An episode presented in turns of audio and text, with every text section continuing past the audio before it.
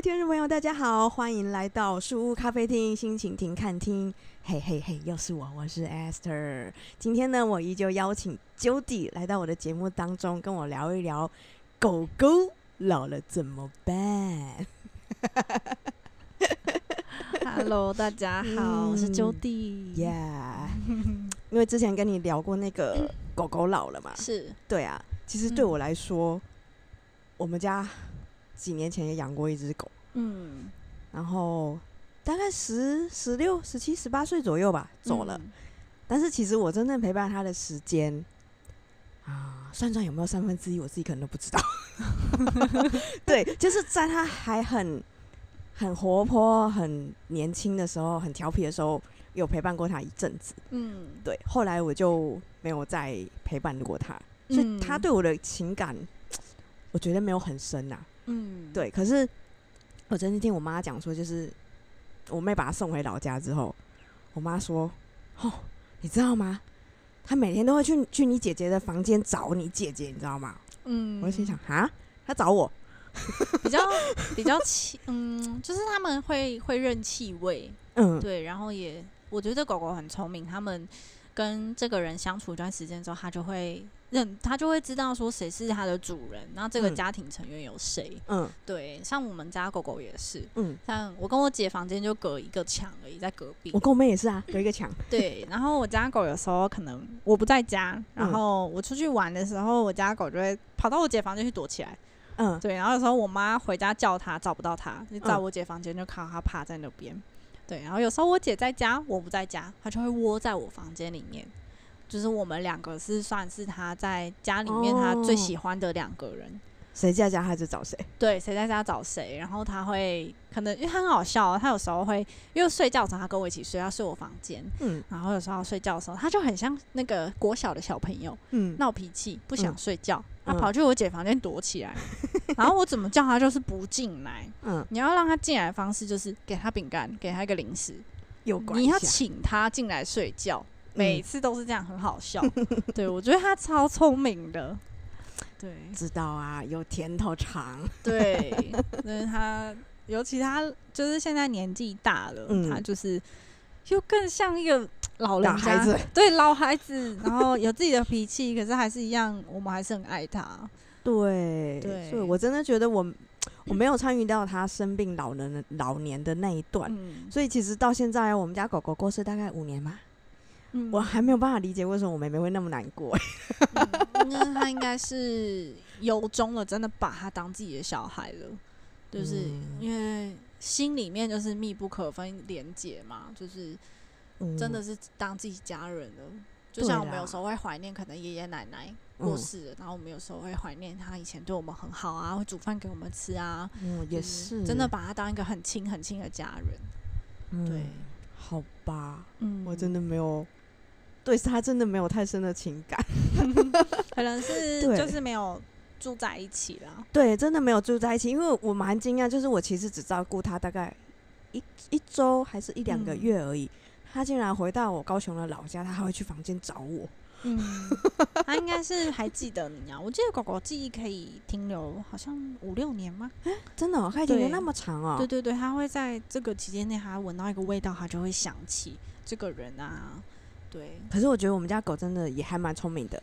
我从眼睛还没退化之前照顾到它，然后到眼睛退化之后，偶尔回家，嗯，然后被我踩几次，它就知道我看不到，它会自己闪吗？对，它自己会闪呢，你知道吗？它一看到我过来的就赶快走。真的狗狗狗真的很聪明，对，它超聪明，它学习力超好的。对，而且米格鲁又是。你哥哥是以前算是猎犬吗？对啊，对，就是那个机场你在闻那个行李那个，你看你就知道它为什么可以当弃毒犬了，它有它的厉害的对基因存在。对对对，所以当我爸妈跟我讲说我们家狗狗可能开始长肿瘤啊、生病啊，我觉得我没有。没有那么深刻的感觉，嗯、因为可能真的就像你讲，我没有跟他住在一起。嗯，对。后来我妹把他丢回老家，就我爸妈在照顾。嗯、然后我妈每年哦都带他去打预防针，嗯，然后每年都健康检查啦，干嘛的都做，哦，嗯、照顾的很好。对，所以我妈在哪，他就跟到哪。嗯，然后超聪明哦。周一周五找妈妈，周六周日找爸爸。妹妹回家的时候，她是不是就把爸爸妈妈丢一边了？也不会耶，也是会去找我爸妈哎。嗯，对，然后我妹都会抓他去睡觉，然后我最大禁忌就是我不让他上我的床睡觉。哦，对，所以。他们他久而久之就知道了，对，然后我都会把他推下去，我就不准，然后就把他推下去，下去让他下去。我们家狗狗也是，我爸妈房间完全不敢进去哦，真的。对，然后我跟我姐房间，哦，他就是去过一次就不无法无天了，对，然后就很常进来，但他知道。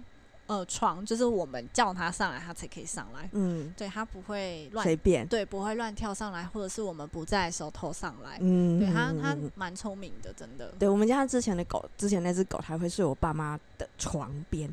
哦，所以有一次下床的时候，我爸就把它踩受伤了。对，我爸也踩过我，开了一刀。真的假的？他是肋骨断掉吗？我不知道踩到哪，好像是脚。嗯，然后就开了一刀。哦，那很大力耶。对。对啊，好可怜，真的不小心。对，但是生病之后我就不太知道怎么照顾。哎，你们家最近的狗狗不是老了，然后生病了吗？嗯、对，它是。你到底？哦，我也是心力交瘁，可是我把它当做是人生的功课吧。嗯，对，因为之前我其实会有点难过到，我我有发现我自己的情绪，它感受得到。嗯、所以呢，就是可能是它在确诊了，又哪一个地方又长肿瘤了，嗯、那。我就会偷偷的在房间哭啊，或是那阵子情绪起伏比较大，嗯，然后我发现他都会察觉到，就是他可能会，他可能看起来不是这么开心，啊，对，然后会变成不喜欢来找我，他会一直跑去找我姐，有点放着我自己独处的感觉，对，然后、欸、那我觉得你们家狗比米格鲁聪明。可能吗？他是那种小聪明，不会让我发现的那一种。他觉得他没有让我发现，但是我其实已经看穿他了。嗯，对，所以他就是我问宠物公司的时候，宠物公司就讲到一句说：“嗯，那妈妈是不是很常在？因为我们家狗狗叫 Hola，嗯，妈妈是不是很常在 Hola 面前哭？”我说：“哎、欸。”有，而且那个时候他问我的时候，刚好是上周的事情，就是在他面前哭这件事情是上周，嗯、因为那阵子就是因为他生病，所以我情绪比较很难控制，起伏比较大。对，然后他就说后来不喜欢这样子，嗯、后来喜欢你开开心心的。嗯、对他，他是一只很能感受到人类情绪的一只狗狗，所以当妈妈心情不好的时候，他会他自己也会受到影响。他希望大家都快快乐乐的，是对，所以呢，那个时候讲到这个的时候，我就调整自己心态，我就觉得说，好，不管怎么样，我们人生病的时候，也不希望身旁的人太难过嘛。对呀，对，那那没关系，我就把它当做是人生课题。那他生病的时候，嗯、呃，因为他现在是癌，那个肥大细胞瘤算是癌症的一种，嗯嗯，嗯，嗯，那因为我不想要让他截肢，所以他现在是吃标靶药物做治疗。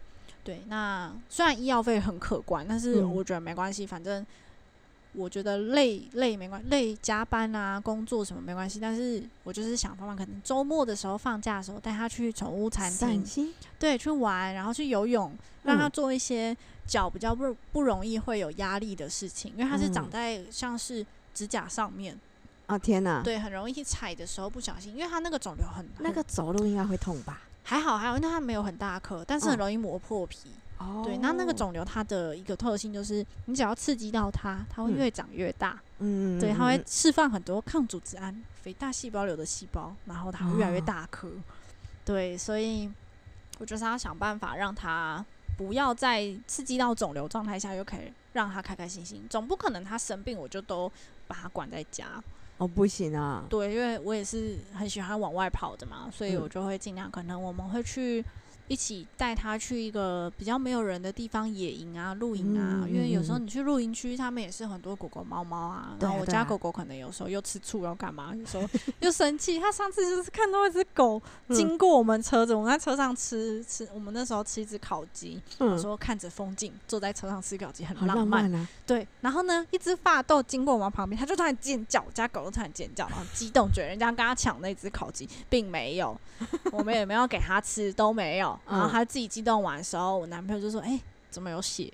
然后就看到他摸到那个激动到那个肿瘤，他去摸到可能牵绳子就流血，流很多血，我就赶快止血。之后看到那个有点肿起来了，我就很紧张，想说会不会又长大？嗯、因为刚好在标靶药物治疗。嗯，对，所以呃，我有跟医生说这件事情，然后那周回诊还好有消掉。医生说，嗯，现在看起来是还好，没有特别刺激到里面有长大这样子。哦，对，然后所以我们会想很多方法让他可以在生病的时候也可以出去玩啊。那我们就是可能行程上，因为老狗了嘛，你可能一整天它没什么体力。它可能晚了一个地方，它就需要休息。嗯，对，还会很喘啊，这都很正常。所以，我们可能年轻的时候一可能行程可以从早排到晚。对。但现在可能就是我们会半天，对，半天就是可能下午，因为中午太热嘛，所以我们就等下午的时候找一个地方让它玩，玩完我们也可以休息。对对，或是找那个旅馆，宠物旅馆好一点的，我们可以在里面。有点像度假。哦，对，然后晚上可能推着宠物推车带它去逛夜市啊，嗯，等等，这样像这种行程，其实我们自己也比较不会这么累，然后它也开心。嗯，等一下，宠物旅馆。是。宠物旅馆不是给宠物住的？没有没有，有有人的，就是宠物友善的那种饭店呐。哦哦哦哦哦哦，对，友善的宠物旅馆。对，哎，我们好像三月的时候带他去住高雄有一间，然后那个超级高级，它还有电梯耶，然后好像到五楼还六楼都有，然后很大间，就很适合度假。然后它里面还有宠物游泳池啊，对，而且那个时段，它它的游泳池不是说像一般宠物餐厅那样，就是会很多狗狗啊，没有没有没有，它就是你。你你有预约，那它这个时段可能十二点到两点是保留给你的啊，你们专属的耶。对，然后就一大片泳池，然后旁边就是宠物美容，你游完泳你可以送过去美容，真的、哦？对，就是根本就是贵妇哎。对，等一下，米克夏会游泳吗？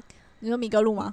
你你们那只、哦、米会啊？米克斯吗？对，米克斯，米克斯会游泳吗？哦，会哦，它那个跟火箭一样快。欸、我没有看过我们家的米格鲁游泳哎。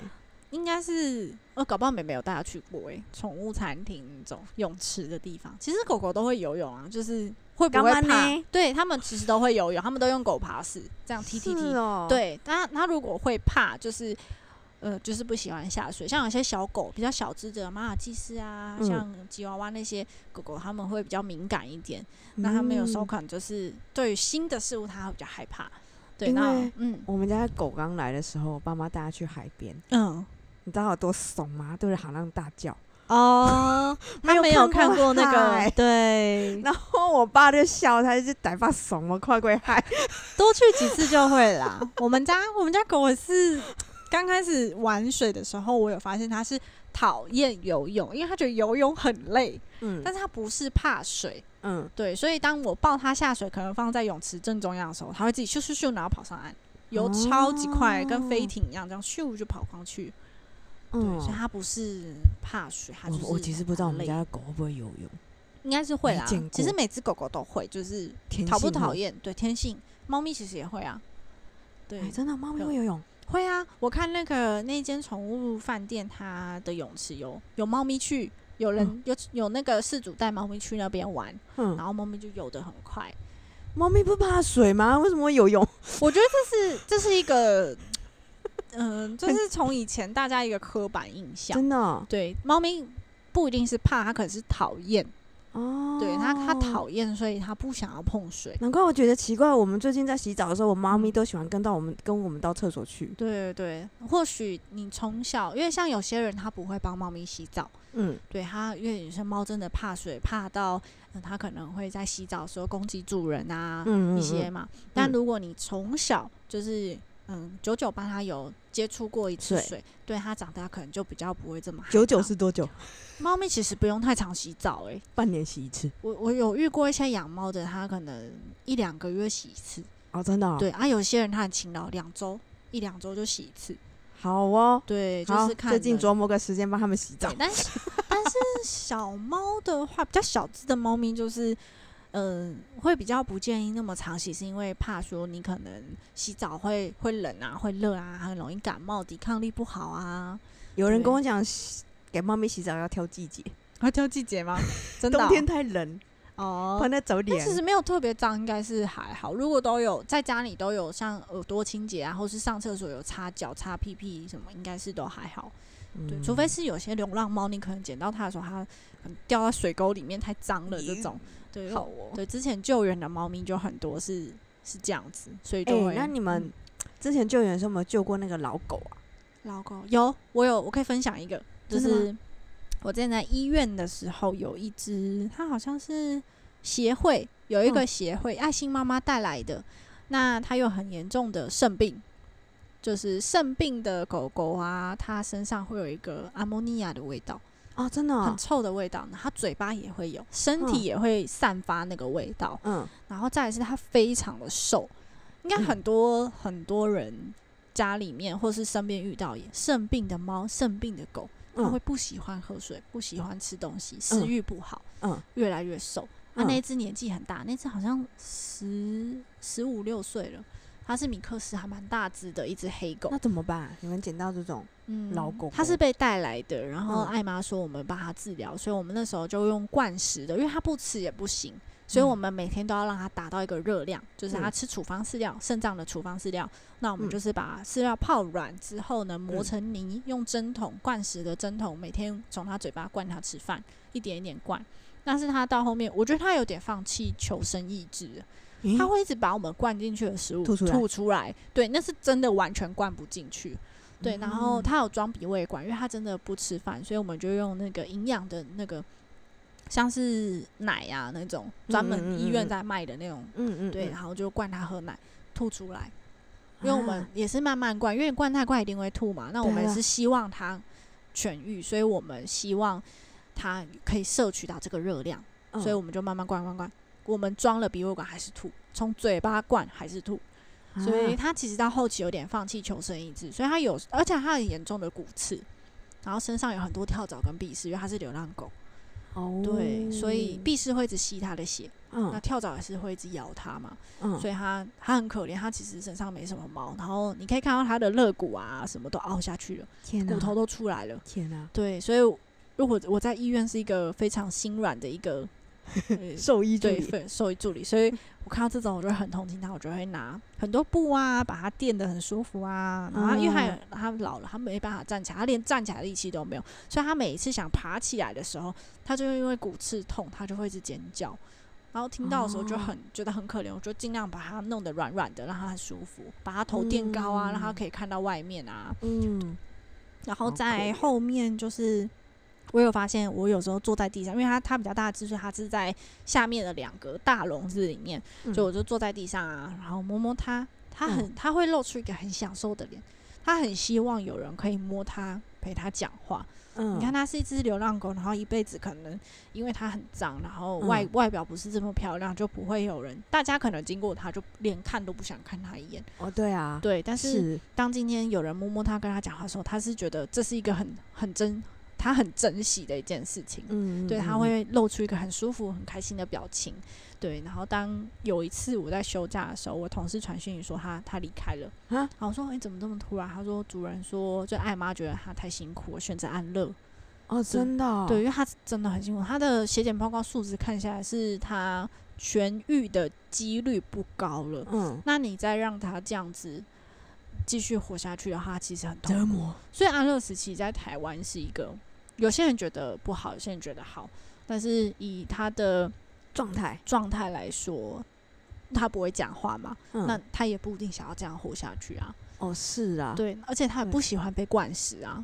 嗯，对，所以我那时候其实我难过，因为我大概想到那时候摸他的表情，他很开心，然后我就安慰自己说，没关系，反正他在狗狗天堂的时候，他想要吃什么饲料都不会吐了，他想要吃什么都可以，他可以跑来跑去。对，所以我觉得这对他来说或许是一个解脱。是，对，所以其实我觉得照顾老狗不容易，不容易啊，要很多心力，有很多钱。所以有发现很多人在呃路上救援的很多都是老狗，那你可能带去医院都已经很多病啦，肾病啊，各种问题啊。心脏问题、关节问题一大堆，所以其实你们医院通常不会主动帮他们选择安乐死，不会，这都是事主自己决定的。那他要是被抛弃的流浪狗呢？嗯，通常都是有有人带来。哦，对，我们医院不会主动去做救援，因为其实医院它的收容量有限。嗯，再来是因为我在急诊医院，急诊医院就跟急诊室一样爆炸。嗯，对，所以我们能我们能做就是让他在住院期间舒服一点。然后再还有另外一方面，我们也要接触事主，嗯，对，事主有时候他可能会难过、会哭啊，嗯、对，那我们要想办法安慰他。是，对，那你要跟他讲实话的同时，你也要让他不要这么难过，因为你不可能欺骗他。哦、对，所以我觉得兽医助理这个角色是一个。很很，我觉得很伟大，因为里面算一个很伟大的角色，一个小角色。对，我觉得很伟大。哎，像我就没有参与到我们狗狗生病到它离开的那一段，所以我现在对它的记忆永远都是它很开心，它很开心、很快乐、很年轻，然后张着大嘴打哈欠，这样反而是 还蛮好的啦。就是你记得它永远最好的那个时候。对对，但是因为我现在养猫，有一天我也会面对它，嗯，老了或者生病的时候，那我该怎么办？这个我觉得。不用太早想，没关系，因为我们家狗狗也是从我年轻的时候，就是我还没有还没有出社会嘛，嗯、还是学生的时候就开始养。嗯，然后它那时候也是很活泼啊，到处乱跑。到现在，我反而会觉得有点看着我的小孩长大的感觉，然后我不会觉得说这是一个很辛苦的事情，或者是会觉得我会很担心怎么办。嗯，我反而要做一件事，就是我要准备好他要离开的时候。哦，对，那我不能太难过的让他看到。但是我要让他知道，就是他在的时候，对，我们都是互相陪伴，我们都是很可以一起很开心的一起下去，即使在他生病的时候，因为我希望能做到是不要让他是病痛的离开。哦，我想要让他在家里，就是自己，就是因为年纪到了嘛，然后自己走掉的。哦，对，有点善终。对，就像我们家那只狗一样，它真的是在家里走掉的。对对，它反而会，就是我爸爸就是陪他那一天不吃饭了，我爸就陪了他一整天，陪到他离开。嗯，对，所以我想做到是尽量让他在生病，像像癌症的期间，不要太多痛苦，然后可能因为这个肿瘤是可以治疗的，那我们可能治疗到一个阶段，我就好好的像。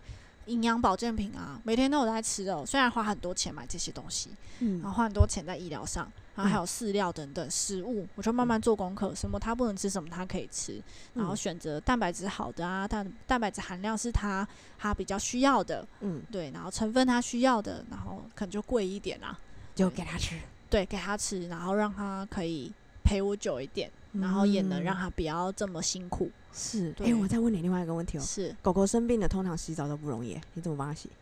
它现在还可以走啦，所以还好，还好、哦。对，它不像有一些狗狗已经可能后脚瘫痪，或者是身体已经没办法站了。嗯，对，像那个可能我有看，啊、我有看过有些饲主是用擦澡的。嗯。对，然后他是每天擦，因为他可能躺下来没办法站起来尿尿嘛，所以他可能会沾到排泄物都是。那有可能他们会帮他包尿布嘛，嗯，对，然后每天帮他擦，每天这样清洁，好像就不太会有味道。哦，那我们家狗狗是我都自己洗啦，顺便吹毛的时候还可以看一下，说它的皮肤有没有新长出来的肉，那个肉瘤，对那个肿瘤部分。嗯，所以我自己我觉得这也是一个培养感情的好机会，有时候会在帮他搓澡的时候跟他。所以很像在美容院的感觉，我就说，这客人你这样舒服吗？然后跟他讲话，对，然后他开始是蛮不开心，因为他很讨厌洗澡。哦，真的，哎、欸，啊、我们家那只狗它以前其实很喜欢洗澡，嗯，但是自从它的有一只脚好像不行之后，它就是乖乖站在那里洗，它一样站在那里洗，可是你就是不能碰它那只脚，你碰到它那只脚就咬你，嗯，它真的会咬你，就是它不舒服啦，对，它会咬你，对对对。对。对啊，所以后来我妈妈要把它送去那个美容吗？美容院，人家都不愿意帮它洗。嗯，我觉得自己帮狗狗洗澡，虽然主人真的蛮累的，但是就是也不会让狗狗一直在一个陌生的环境啊。嗯，其实我们家狗很好诶，它跟人都很好相处。嗯，它每次去宠物美容的时候，那个美容师就说。诶、欸，他上次剃毛剃到睡着，诶，他在那个宠物美容台上面直接睡着，给人家剃毛，真的、哦。这我觉得我真的是养到一只好狗。对，你养到一只好狗，啊、我们家我们家狗到到后来就是就是生病的那段时间，到他要离开的那那一段时间，我妈妈要送去宠物美容，人家都不收，嗯，真的都不收，就可能对他们就觉得他已经年纪这么大，然后。后就碰到脚脚又会被咬，然后他们就不太想要帮他洗澡。嗯，然后曾经还有被发现，就是 胡子被拔掉了，就是少了胡子，哦、不知道为什么。它狗狗好像会自己掉，是吗？嗯，我们家有时候地上会有捡到一两根，而且我家狗狗的胡子它本来是黑色的，嗯，然后他们会因为老了变白色的。所以他现在黑色的胡子好像如果有一根就是很稀有了，然后现在都是白胡子掉掉下来之后当标本。对 我我我从他两岁我领养他的时候，他来到我们家到现在，只要地上胡子，我都跟我妈说留给我，然后我就拿了一个玻璃罐，里面全部都是他的胡子。哦，对，然后我就会收集每个事情。哦，原来是这样啊，连白色的都有，然后你就会发现越来越细。他年轻的时候胡子很粗，然后老了越来越细一只。原来是这样，因为我妹妹他们就是送去的时候就奇怪，怎么胡子又不见了？他们会自己掉啦。对，胡子不太会有人，因为那很痛。那是他们算是狗狗，我记得好像他们会拿用胡子来感受，可能身边啊，晚上关灯的时候，它好像可以感受到附近有没有东西呀、啊。或是温度啊等等，有听说啦。哦，对，好哦。对，猫咪的胡子我有听说，猫的胡子好像如果你有捡到，要放在钱包里面。为啥？哈，嗯，很多人很多网友说这是一个对招财，它是一个幸运的象征。但是狗就是没有人讲啊。难怪，因为不知道，然后送去动物去，不是动物送去那个宠物美容，嗯，回来就奇怪啊，怎么好出个宝气？它可能是冲澡的时候，因为他们会洗头嘛，头有时候水流下来的时候不小心掉了啊，等等，因为掉胡子有有很多原因都可以让它掉，像我家狗就是可能自己抓痒，嗯、对，然后或者是拨脸啊、揉眼睛的时候就掉了，对，然后就在地上扫那个毛的时候，看到哎、欸、有个胡子，我就把它留起来。对，我就已经留了一大罐啊！我今天终于解答，原来是它会自己掉，不是被拔掉的。不太会，台湾的宠物美容没有像就是国外有一些，像我们看到内地啊，嗯，中国那边嘛，嗯，对，它可能有一些在美容上面会我们看来比较粗暴，或许他们的文化也说不定。嗯、对，但是台湾的宠物美容，在我目前遇到的，我觉得都还不错，只要会挑就还好。嗯、但是我觉得，但是宠物老了之后，很多。很多宠物美容都不愿意收，对啊，我们真的就碰过，他们就跟我们讲说不愿意，就是过年前要送他去洗，嗯、他就说。他们不想收，但是因为年纪对他们也要保护自己啦。对对对对，对，要是洗了他突然就死了，那这个责任归谁？对，而且他们如果真的碰到他痛啊，嗯、然后他不小心咬人，对，所以我可以体谅他们，因为他们自己在这个工作也要保护自己。像我们自己在医院，可能在帮猫咪抽血，我们要保定；狗狗抽血，我们要保定。我们一定会戴头套，绝对戴头套，嗯、而且我们戴的头套是硬式的，嗯，就是会。把它扣得比较紧，但是不会让它不能呼吸。嗯、那我们只是要保护它在抽血的时候不会反头咬我们，或者是挣扎头套就掉了。嗯、对，那有些我真的很常听到一个事主跟我说，我家狗很乖，不会咬人；我家猫很乖，不会咬人。可是因为它是不会咬你。对，不代表不会咬我们，我们跟它不不认识，它刚开始见到我们嘛，那有可能针扎下去。有些狗狗它或是猫咪，它皮肤比较敏感，对痛比较有敏感的时候，那它可能就反头咬我们了呢。所以我们要做到保护自己嘛。对啊，所以我可以体谅他们。对啊，我你现在我现在跟你聊了，我才知道哦，他们不收其实是有原因有原因的啦。对对 对，但因为没有在这个领域里面，很多美容师都是很好的。对，而且其实主要照顾者也不是我，就是只是因为过年想带他去洗澡，然后我们又有时候不一定有空，我们又不常回去的话，又没有空帮他洗这样。对，那我爸妈也不可能帮他洗，就是。对，看我跟你讲，洗完一只狗腰就快散了。对，所以通常都是我妹，然后曾经跟我妹跟她帮她洗哦，像打仗一样，浑身都是水。对啊，我是习惯了，浑身都是。我我们家狗每个礼拜都要洗澡，然后我有时候带它去玩水，去宠物游泳池啊，它那边就会附那个洗澡的地方，然后那个台面就是升高的，你就觉得哦，腰终于不要这么痛了。对，然后还有友善环境，对，还有吹水 机啊，很快就吹干啦。友善环境，但在家就是在浴室的地板，就是蹲得很低，然后就蹲着，然后跟他打仗这样。对，他就算乖乖站着让你洗，洗完之后开始，呀，从头甩到尾。所以洗完狗，我一定是顺便洗澡了。对对，就刚好一起洗澡，超好笑。对啊，好啦，其实我觉得照顾老狗真的不容易。是是，就是。金钱、时间，然后还有很多你自己心态上要调整啦，就是不能一直想到说他他以后走了怎么办，你反而要想我现在要怎么让他更开心。对，这样子我觉得快乐也是可以长寿的一个秘诀。哎、欸，我觉得这点我爸妈也做的挺好的，就是因为他们他们我我们家狗狗过世之前，我爸妈他们也差不多接近快退休的年纪，嗯，所以他们其实。也常常会带他去郊外走走，嗯、就是去阿里山啊、眉山啊，去哪里看风景这样子。对对对对，都会带他出去。嗯，对。可是他真的就像你讲的，已经走不了那么远。嗯，他们有推推车吗？小推有有有有有有推小推车。嗯，对，有。对啊，你看你们家狗狗在后期的时候、老的时候，如果它都过得很快乐，它其实根本就忘记它自己身体不舒服了。嗯，对啊，然后它就会，我觉得不会叫哎、欸，我印象中它好像都没什么。我觉得狗狗对耐痛的能力还蛮强的、欸。嗯、我有听之前有一个兽医的朋友啊跟我讲过说，其实狗狗它没有这么容易感到痛。真的、哦？对，那可能要分犬种啊，或是每只狗特性不同。但是在我目前遇到的狗狗来说，每一只抽血都很乖、欸，不太会乱叫。真的、哦？对，那只有那种它可能住院，它它要它可能糖尿病，嗯、就是要一直测血糖的那种，它就是要一直扎针嘛，或者是抽血。嗯、对，然后像那个可能抽血抽久，它皮肤那边血管变得很薄啊，或者皮肤那边变得敏感了，它才会痛一下叫一下。哦、对，但是我遇到的狗狗都还蛮乖的、欸。对啊，都不太会，不太会，就是因为这样弄一下就痛。了解，对啊。我觉得我们家狗狗身边那段时间好像也挺安静的，有可能是他感受到很安心吧，就身边都是他的家人啊，所以他不会觉得就是很很焦虑啊。对，对他其实到后期的时候，到处尿尿，到处大便。嗯，那个是没办法了，就是生病。但我爸妈也没给他包尿布，哎，就是尿尿。就直接尿在客厅算了，直接帮他擦一擦。他们可能是都刚好在家，所以可以马上清掉这样子。对，马上几乎都在家了。对啊。后来我爸妈已经都快退休了。对啊，那还好。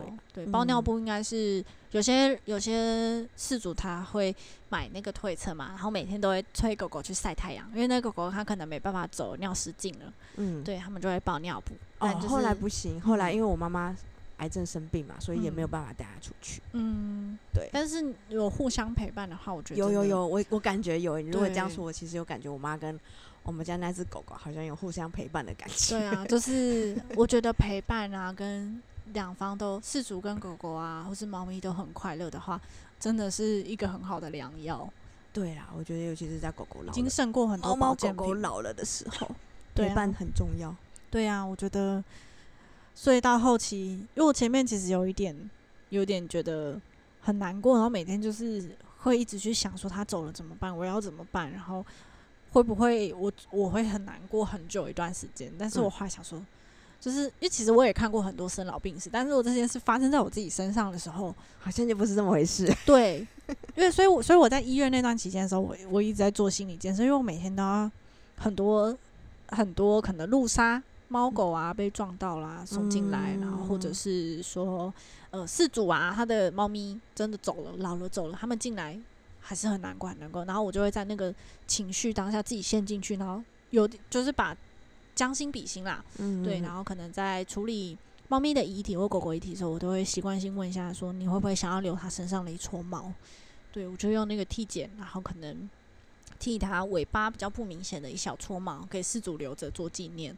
对，然后在饲主面前，可能我们会用纸箱，像因为我们有跟怀恩啊，嗯、或是宠物的那个火化的，嗯，那种做配合，嗯、所以他们有专门纸箱，所以我在纸箱整理好之后，我还会在饲主面前帮宠物打理好它的仪容。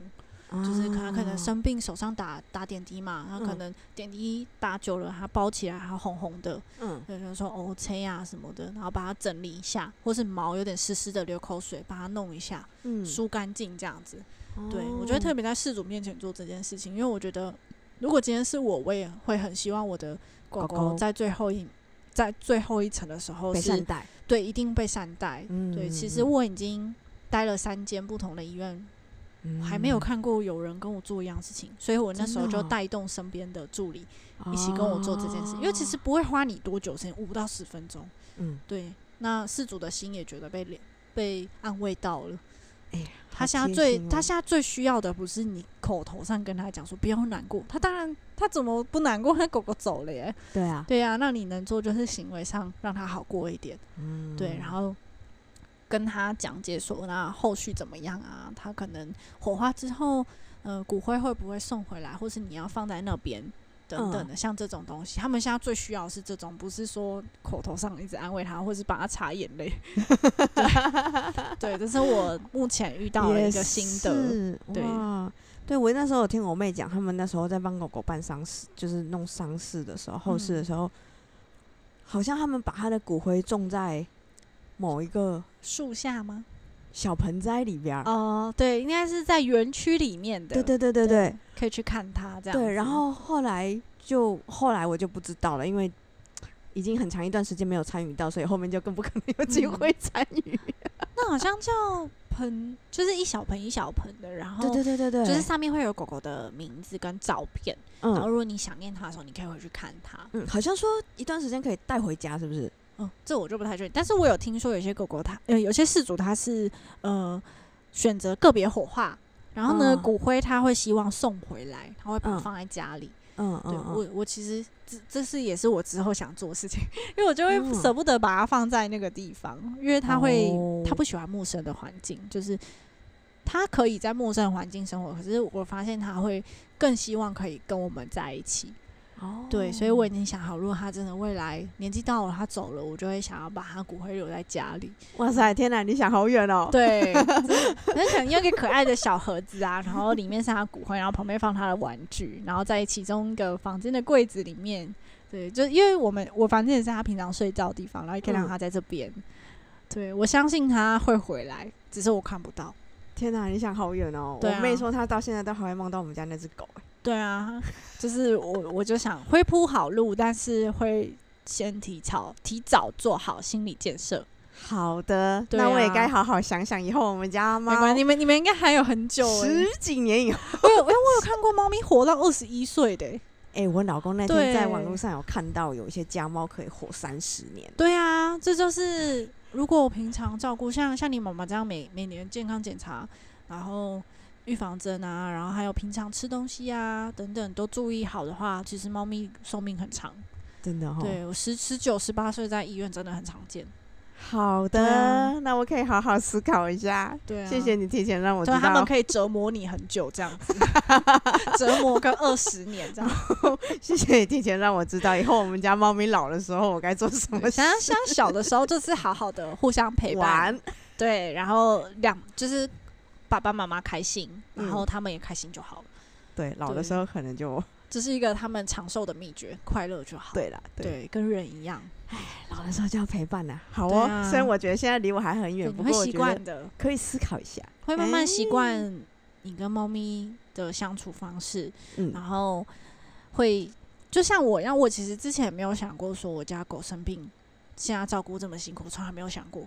但是如果我是在他这个年纪才领养他。然后才发现他这些问题，我可能就会觉得这哇，这个压力真的很大。哦、嗯，对对啦，长时间陪伴跟短时间的感受是不一样的。对啊，对，像我跟我们家狗就是短时间的相处。就是很多我看过很多弃养都是在狗狗老的时候弃养的。怎么可以？对，医药费啊，生病什么太贵了。所以我真的看到像收容所里面很多老狗啊，对，哦、就是很多路边弃养的也是啊，明明就有项圈有主人。他就不要，对他不要，他生病啊，就可能负担不起啊，嗯，对，但是其实应该有更好的方式啊，对，我觉得要从小就要把他教好，对啊，像像我现在就完全不会有这种想法，我就觉得我希望他可以陪我很久，这些钱对我来说，我再赚就有了，是，钱永远都赚不完，没错，好哟好哦，谢谢你跟我们分享，嗯，我很值得去思考，以后我们家猫老的时候我该怎么办。好哦，那我们今天就聊到这吧，嗯、我们下次再聊。好的，拜拜。